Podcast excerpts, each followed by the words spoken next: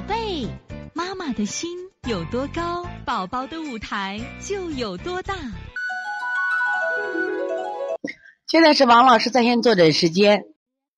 现在看一下六五六这西安这个可以吗？啊，王老师您好，根据随您学习小儿推拿以来，我们规避了不耐受的食物，几乎很少生病，只是鼻炎腺样体会时轻时重。我发现刘可以到天热时候症状会持续时间更长，还容易流鼻血。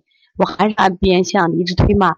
是这样的，这个小柯毅呢是有腺样体，是做了手术的，后来有点复发迹象，妈妈来到邦尼康。这两天呢，其实我也接了几个做了做了手术，呃，我发现啥问题？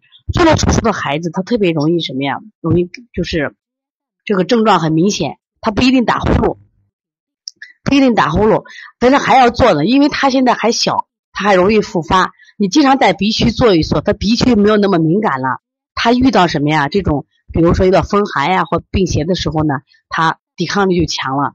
另外，我觉得你把脾胃调理还作为重点，所以加上补脾的手法，补脾、揉板门、外劳宫、摩腹足三里要一定要加强的啊！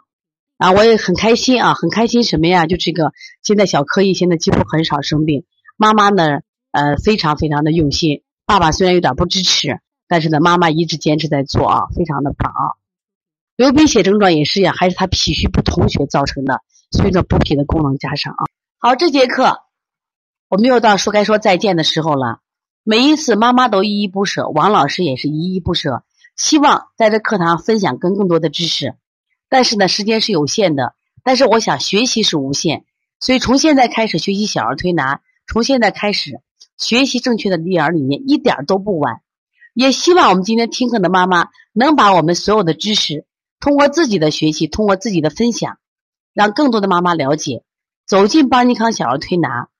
走进邦尼康的课堂，让我们获得正确的育儿理念。